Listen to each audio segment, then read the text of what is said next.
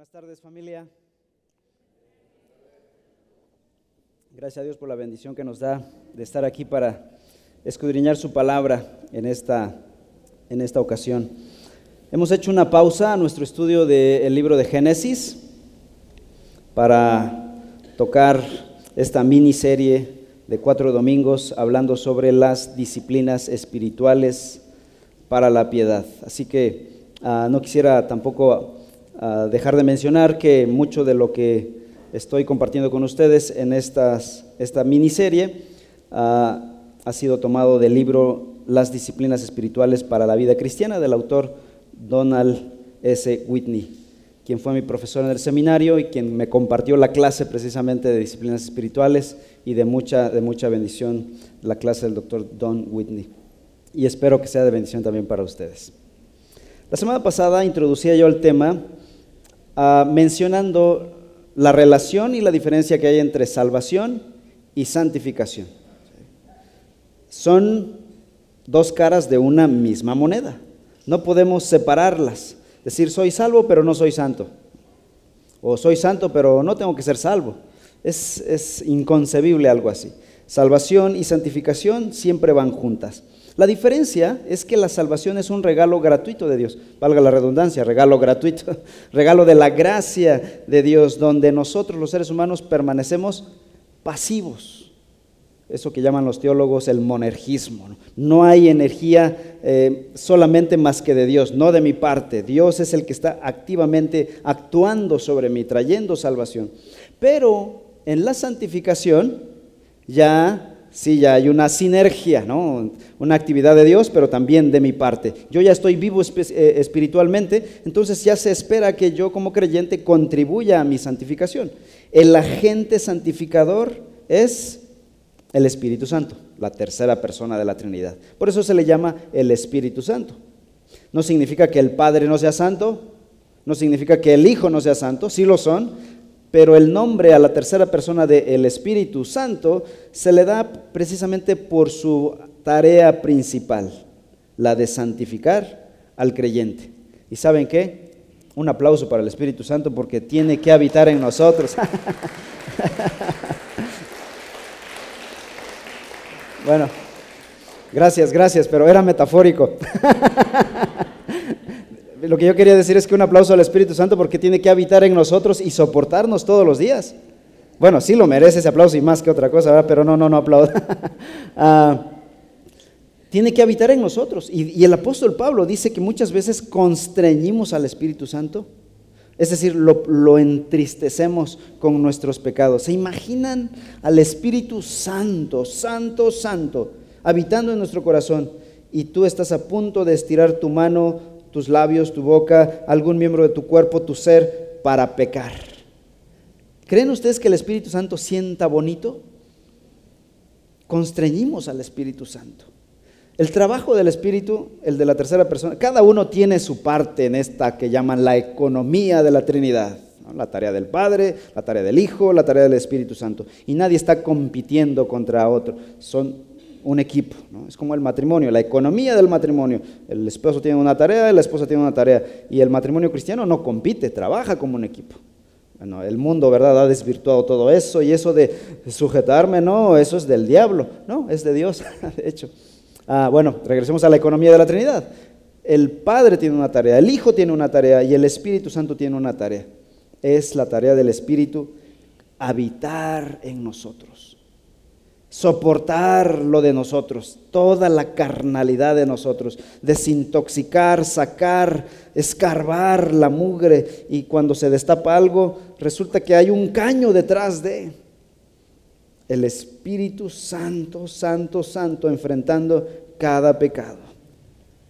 Ahora, hemos dicho que hay una sinergia, una obra del Espíritu, y también se nos llama a nosotros los cristianos a participar a colaborar en nuestra santificación.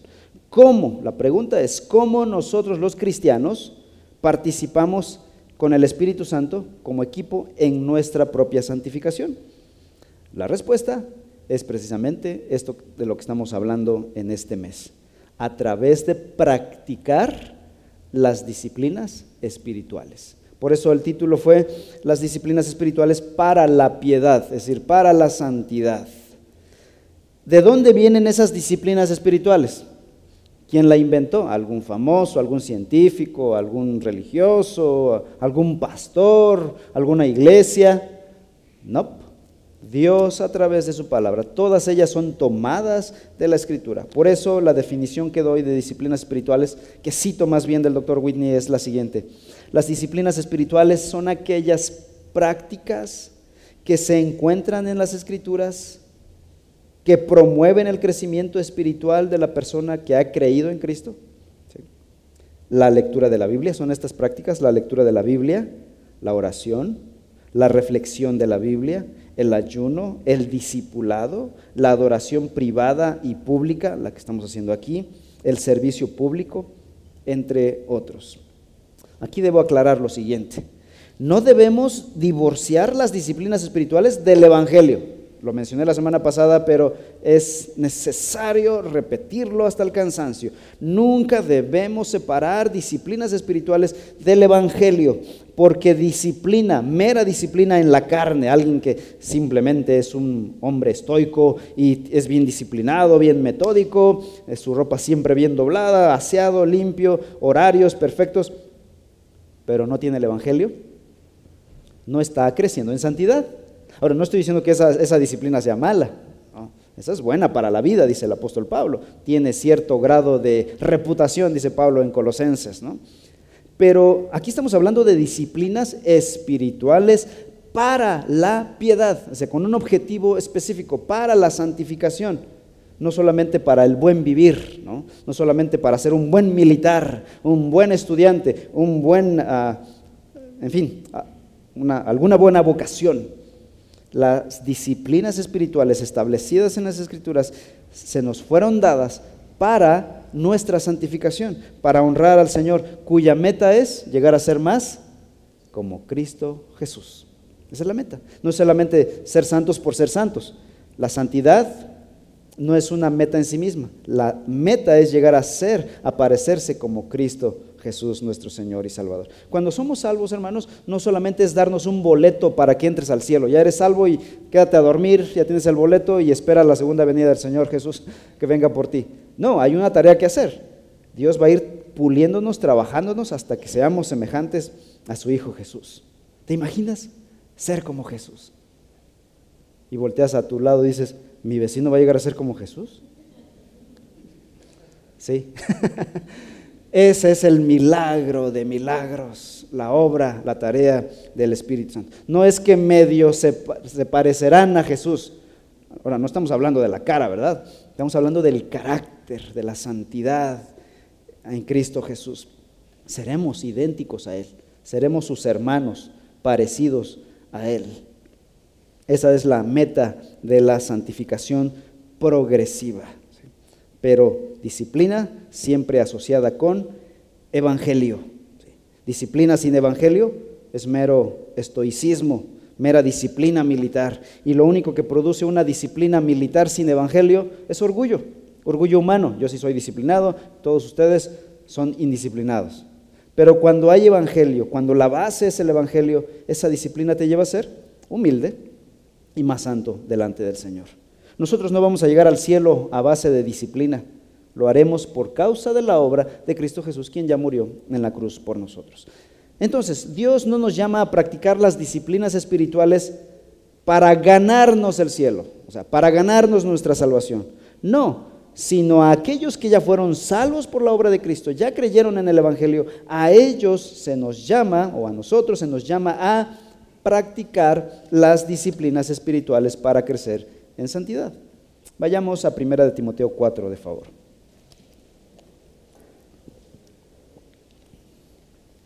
Primera de Timoteo 4, versículo 7. Dice, pero nada tengas que ver con las fábulas profanas propias de viejas. Más bien, ¿qué cosa? Disciplínate.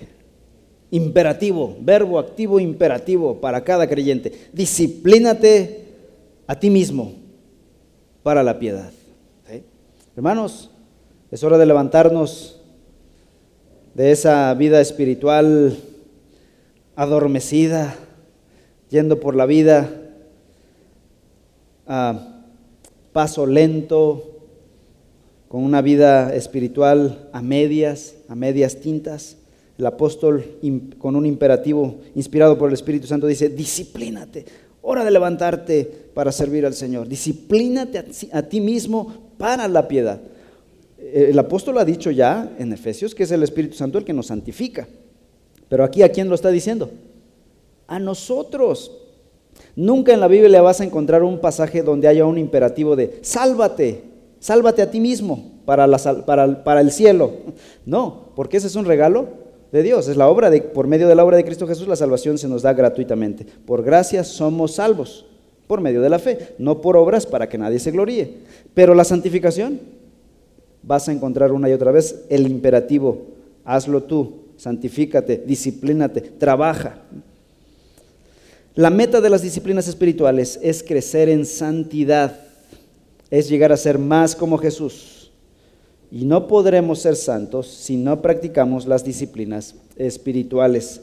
Nadie puede ser santo si no practica estas disciplinas que enumeramos hace un momento. Es decir, nadie puede ser santo si no lee su Biblia. Nadie podrá ser santo y a la imagen de Cristo Jesús si nunca oró o si oró de vez en cuando.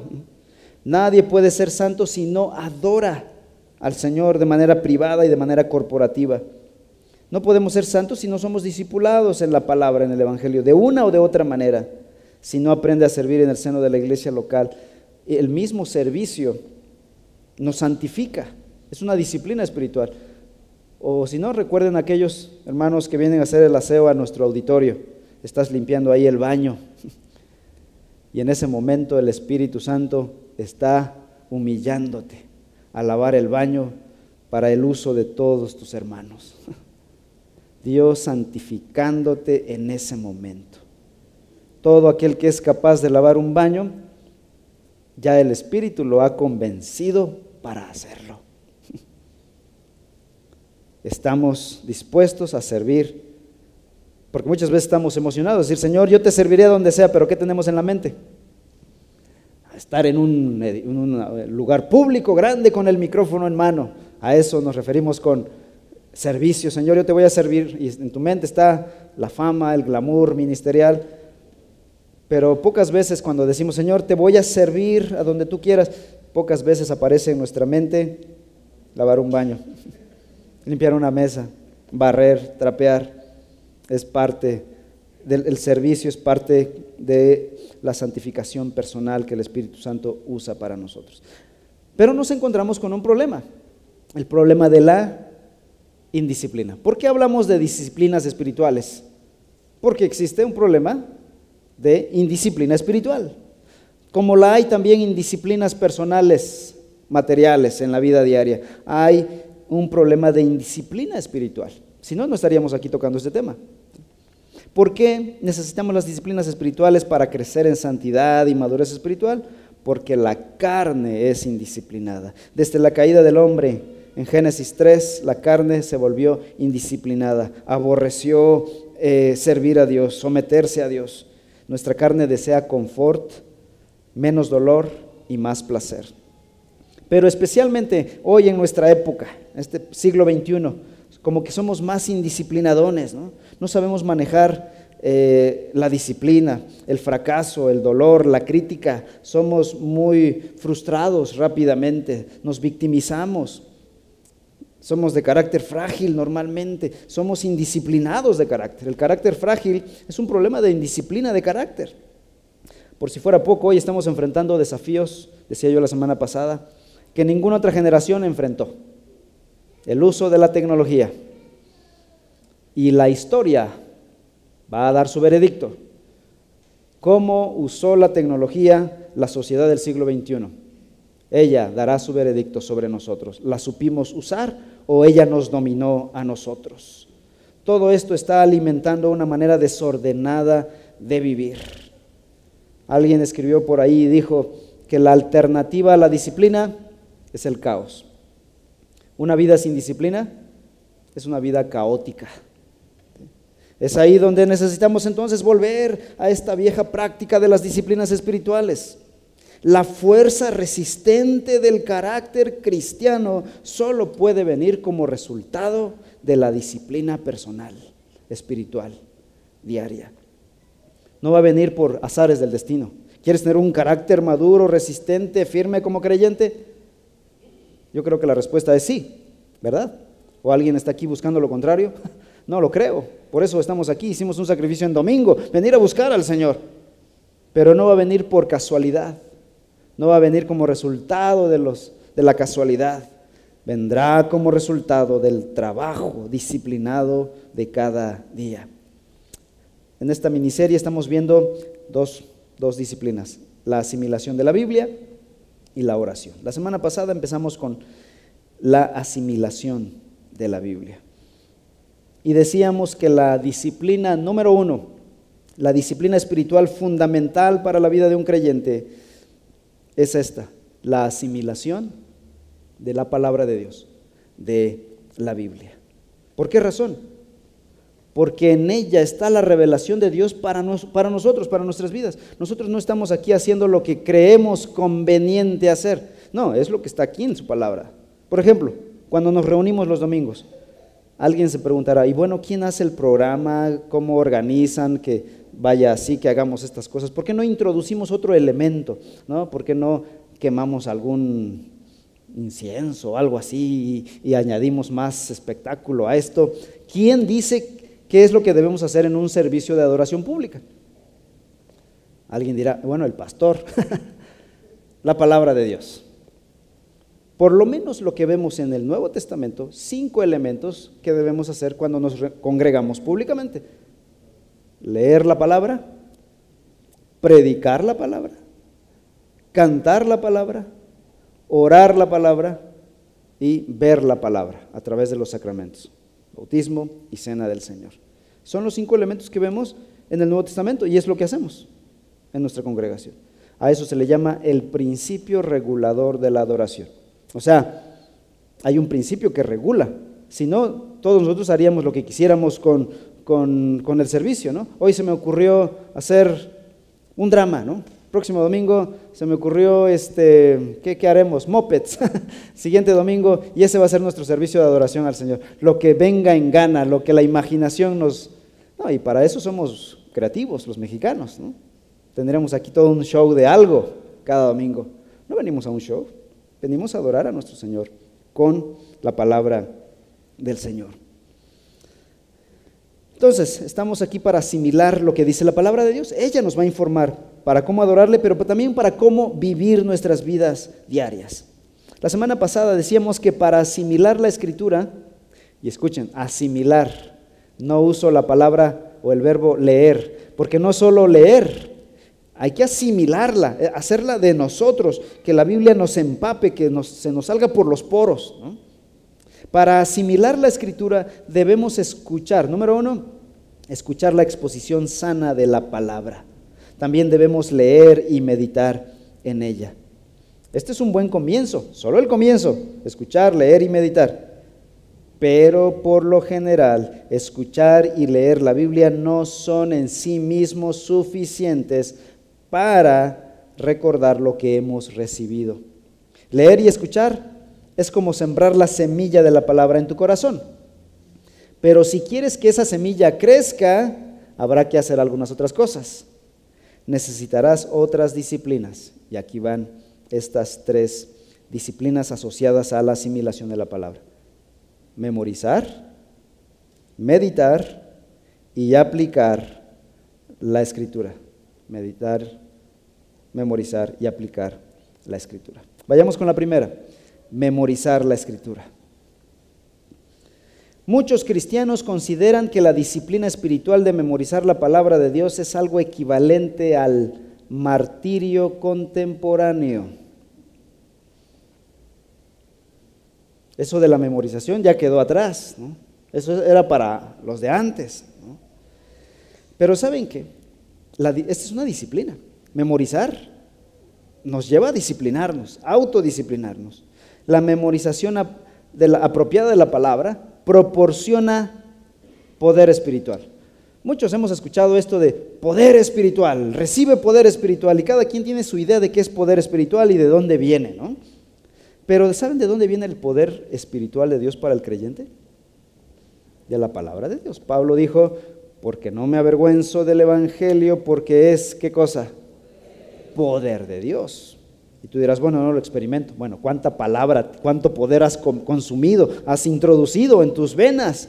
Mientras más poder, más palabra, más poder en nuestra vida espiritual. La memorización es la manera de introducir la palabra a nuestro ser y de tal manera que ella proporcione poder espiritual. Cuando las escrituras se almacenan en tu mente a través de la memorización, están disponibles ahí como un stock, ¿no? Tienes mucha palabra en stock ahí dentro de ti. De tal manera que están disponibles para que cuando llegue el Espíritu Santo tome de aquí, tome de allá, para recordártelas en los momentos necesarios. Pero ¿qué tal si estás en un problema, en una tentación? Llega el Espíritu Santo y quiere ayudar, va a buscar en el stock. Está vacío el stock. No hay nada de palabra guardada ahí. Vean lo que dice el Salmo 119, de favor. Salmo 119, versículo 11.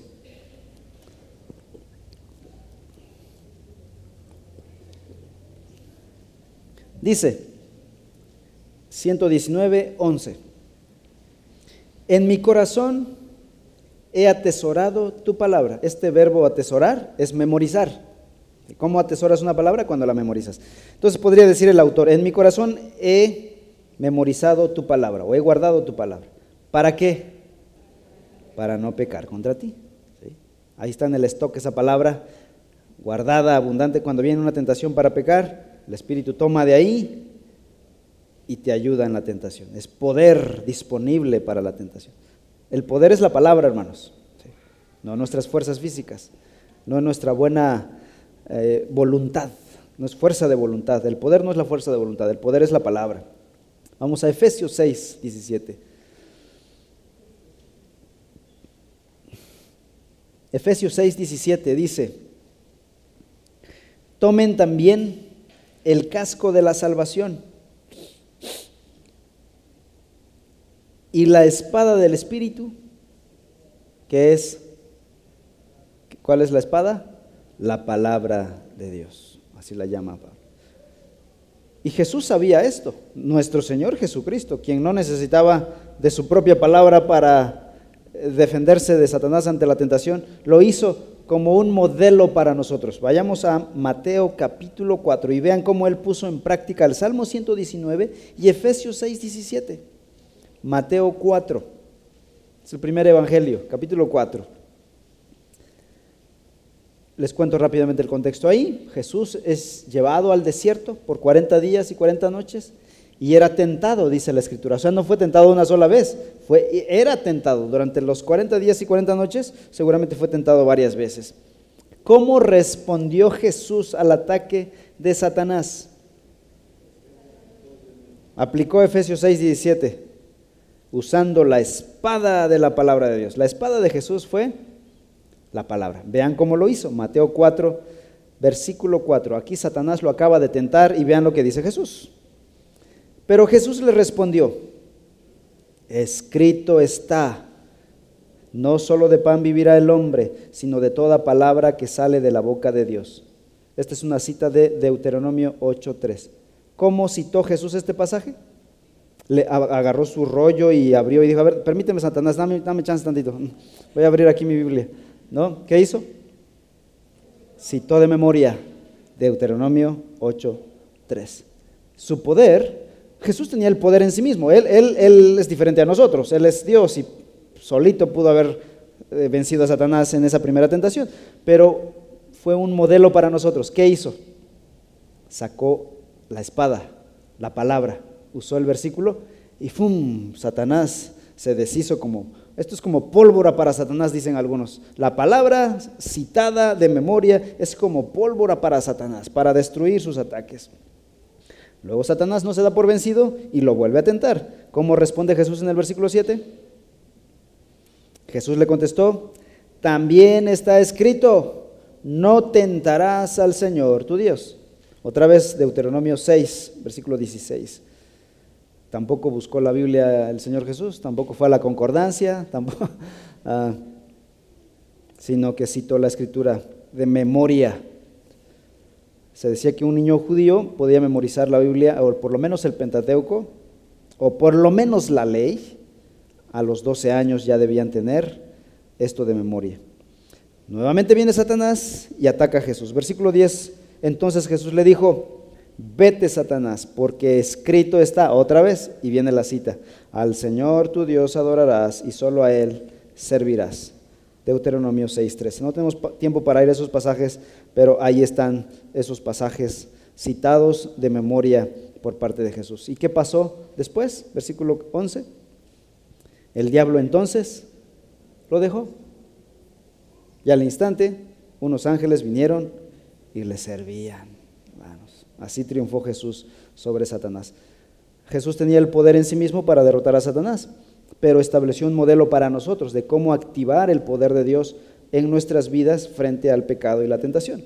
Así que la memorización de la palabra proporciona poder espiritual es guardar palabra en el stock. Mete mucha palabra en el stock para que cuando venga el Espíritu Santo tome de ahí lo que necesite para cada situación en tu vida. Y no tengas que llamar al pastor cada vez que haya una situación, ¿no? Digo, me pueden llamar, ¿verdad? Pero no, tal vez no ayude de mucho, pero el Espíritu puede ayudarte más. Su palabra puede ayudarte más. Siguiente, la memorización fortalece tu fe.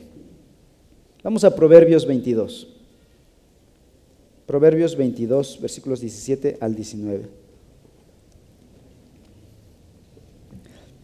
Proverbios 22, 17 al 19.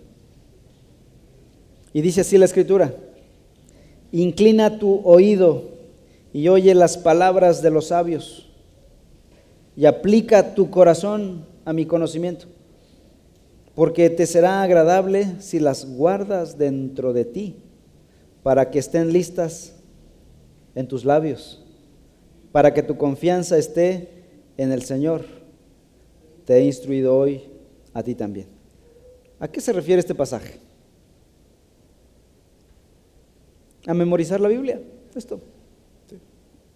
Dice, primero, inclina mi tu, tu oído. Oye las palabras, hablando de la Biblia. Y dice, aplica tu corazón. Esto requiere de cierto compromiso. Esta es una disciplina. Requiere de una disciplina. Aplicarte, dice, aplícate a la palabra, aplícate a la memorización de la palabra. Y el versículo 18 es muy claro, porque te será agradable, sí, siempre y cuando las guardes dentro de ti. ¿Cómo se guarda la palabra dentro de nosotros? Memorizada, para que estén listas en tus labios. O sea, cuando estés platicando con alguien, compartiendo el Evangelio, estás o animando a alguien o aconsejando a alguien, van a estar listas ahí en tu boca, dice la escritura. ¿Pero por qué? Porque tienes mucha Biblia en el stock, ¿verdad? Mucha Biblia guardada. Pero si el stock está vacío, vas a a querer hablar y tartamudear, pero nada sale, ¿no? No hay, no hay palabra.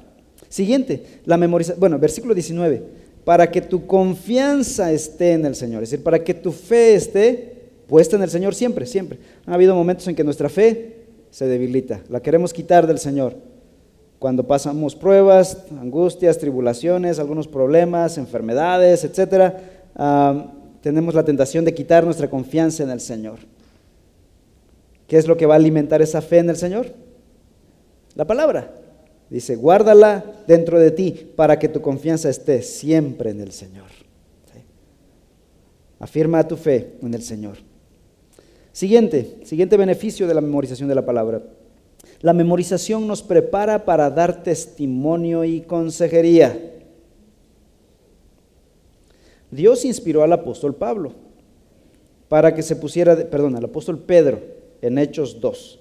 ¿Se acuerdan que Pedro no había terminado la primaria? Dicen que reprobó tercer año, este, que era un mal alumno, este, en fin, estoy, estoy conjeturando de lo que dicen por ahí. El punto es que no tenían educación formal, como los escribas y los fariseos de Jerusalén. Aparte, ellos eran del norte, los del norte eran considerados los de provincia, ¿no? y los de Jerusalén, los capitalinos, los educados, donde estaban las mejores universidades, pues Jesús adrede elige a todos sus discípulos del norte, nada más para humillar a los sabios del mundo. ¿no?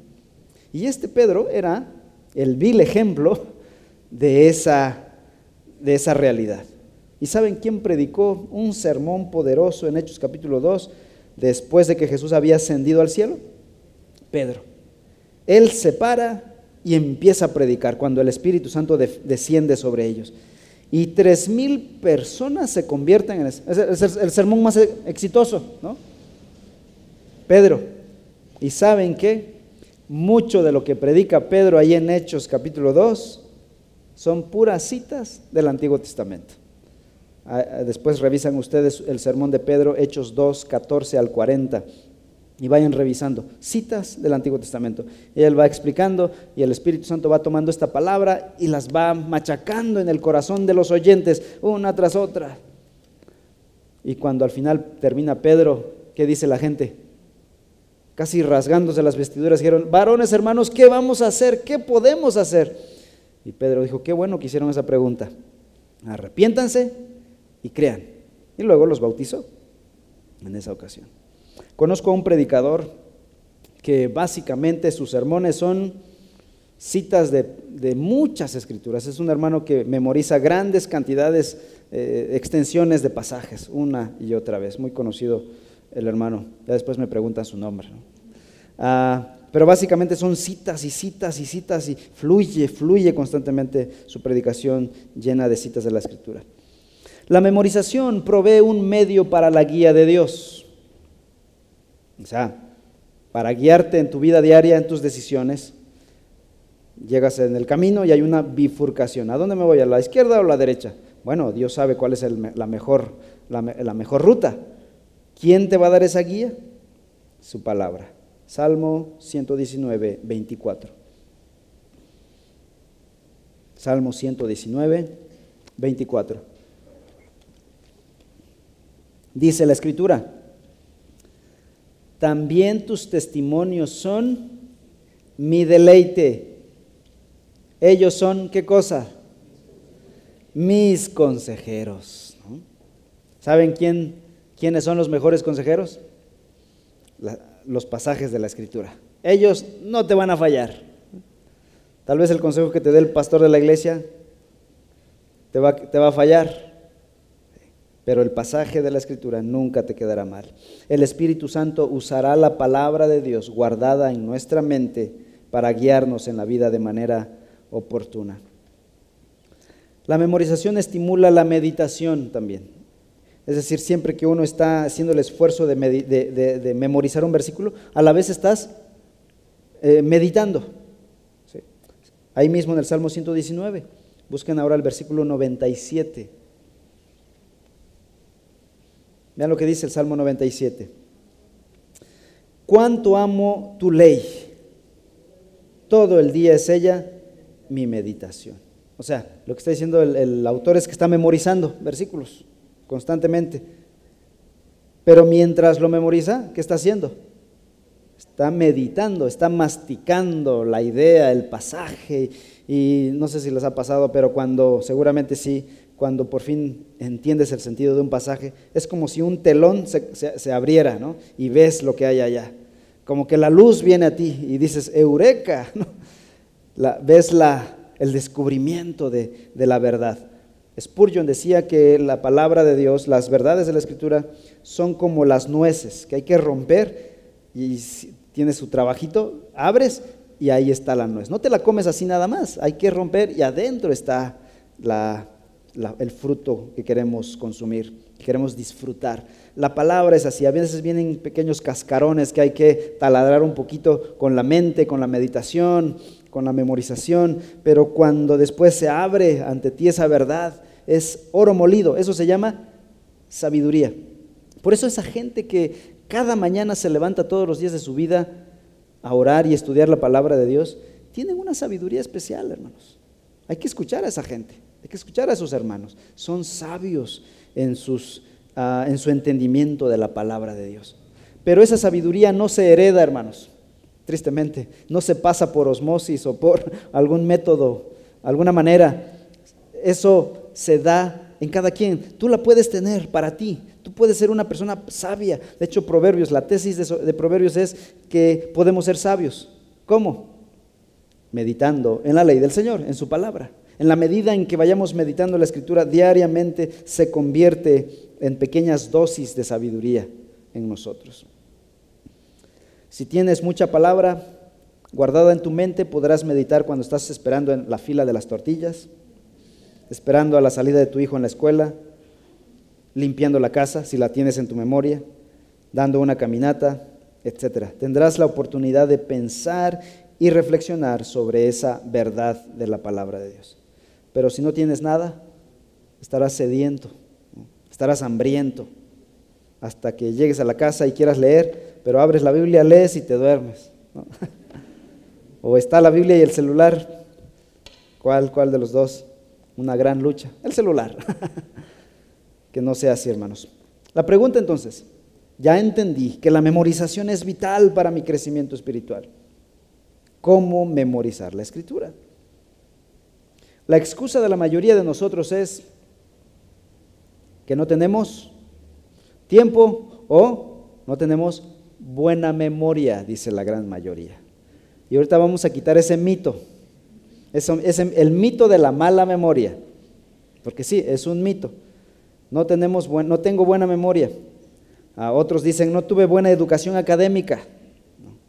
No tengo tiempo para memorizar, dicen otros o ya soy grande de edad, etcétera, etcétera. Todos son mitos. ¿Y saben por qué? Porque hay jóvenes de buena edad, universitarios, que tampoco pueden memorizar. Así que el problema no es ni la edad, ni el tiempo, ni la capacidad, es la indisciplina el problema. El problema hay que identificarlo, se llama indisciplina.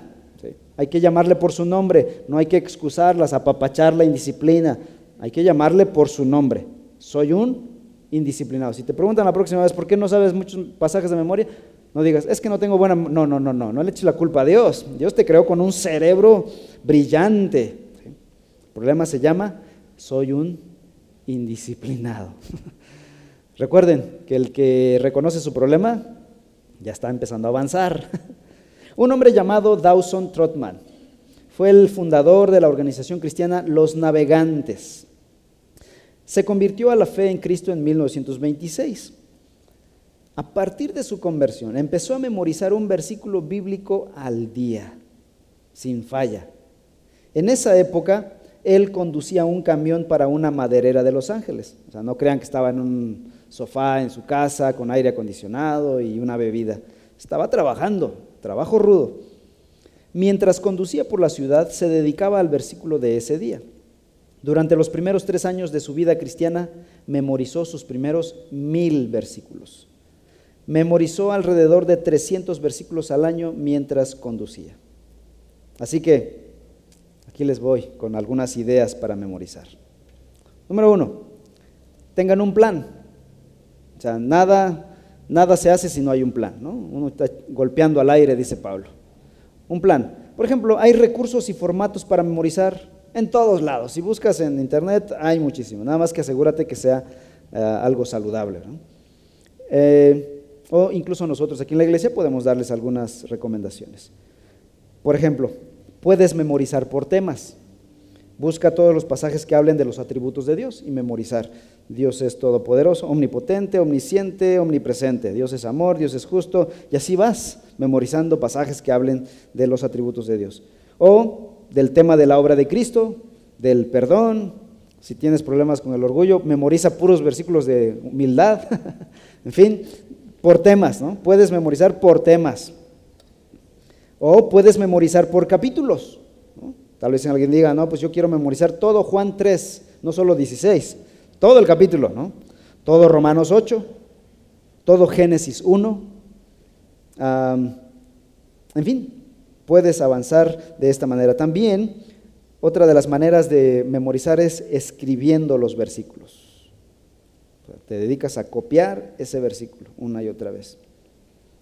Habrá una recomendación aquí. Si vas a memorizar la escritura, asegúrate de memorizar al pie de la letra el pasaje, el texto. No solamente tomes una idea general, disciplínate a memorizar palabra por palabra. Ah, la mayoría de nosotros lo, entendemos así, creemos que memorizar es memorizar bien, ¿no? Pero yo he tenido alumnos en el seminario donde se enojan porque les corrijo, te faltó tal palabra. Ah, así que hay personas que como que quieren ah, simplemente parafrasear. No, no, no, memorizar no es parafrasear. El hermano Jerry Bridges dice lo siguiente al respecto. Estoy muy consciente de que la memorización de las escrituras ha caído en desuso ampliamente en nuestros días. Pero permítame decir con la mayor gracia y firmeza que me sea posible, no podemos buscar la santidad eficazmente si no almacenamos la palabra de Dios en nuestra mente, donde el Espíritu Santo pueda utilizarla para transformarnos.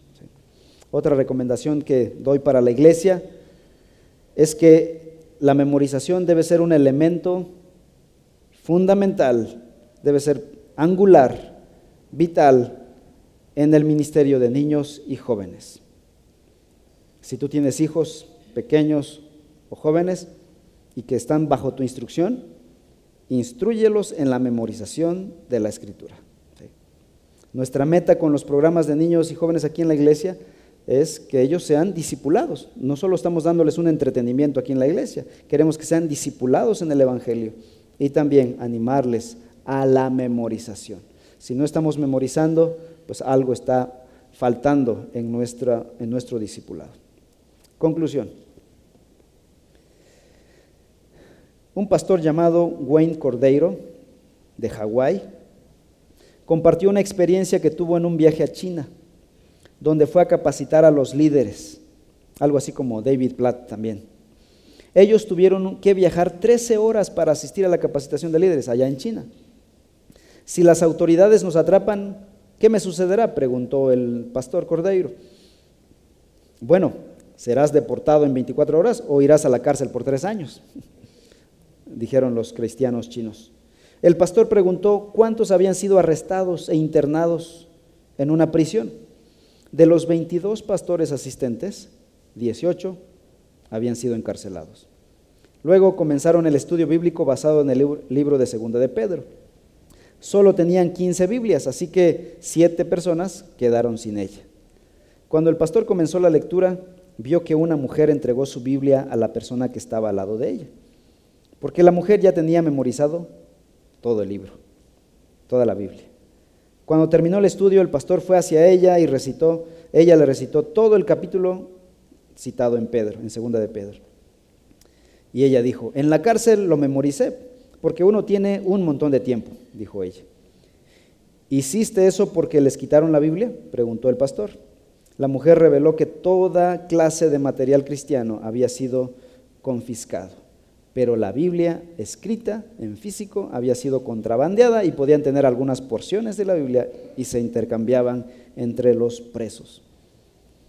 Es por eso que la, la memorizamos tan pronto como sea posible, porque pueden quitarnos la Biblia de papel, pero no pueden quitarnos la Biblia que ya está en nuestro corazón, dijo la mujer. Mm. Después de que se completó el estudio de tres días, el pastor dijo que los cristianos chinos pidieron una oración para que tuvieran la fe similar a la fe que tienen los hermanos en Estados Unidos. Y el pastor Cordeiro se avergonzó. Los chinos dijeron, hermano, ore por nosotros para tener una fe como ustedes allá en Estados Unidos. Pero el pastor dijo, no, no voy a hacer esa oración. Ustedes viajaron más de 13 horas para llegar aquí. En mi país, si tienes que conducir por más de una hora, la gente no lo hará. Te has, sentido en el, te has sentado en el piso de madera durante tres días. En mi país, si la gente tiene que sentarse por más de 40 minutos, se marcha. Usted ha estado aquí durante tres días en un piso de madera dura. En mi país, si no hay asientos acolchonados y aire acondicionado, la gente no regresa. En mi país tenemos un promedio de dos Biblias por familia, pero no leemos ninguna de ellas. Ustedes apenas tienen una porción de la escritura y la memorizan, etcétera, etcétera, etcétera. Que el Señor humille nuestro corazón y nos permita volver a este santo libro Esta es la palabra, el libro que debemos atesorar en nuestro corazón. Por eso dijo el salmista, en mi corazón he guardado tus dichos para no pecar contra ti. Hagamos un compromiso con este libro, amados hermanos. Hagamos un pacto con él, porque aquí está el Evangelio salvífico de nuestro Señor Jesucristo. Oremos. Padre amado, en esta hora yo te suplico, Señor, primeramente que nos perdones, que perdones la negligencia de nuestras vidas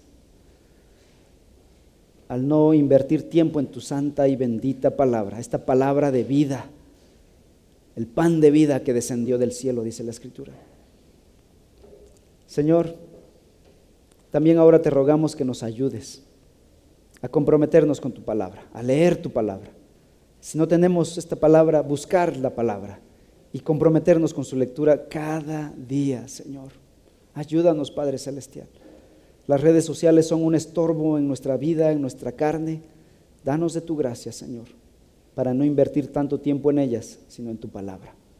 Ayúdanos a guardar tu palabra en nuestro corazón para no pecar contra ti y contribuir con esta disciplina en la santificación progresiva que tu Santo Espíritu está haciendo en nosotros.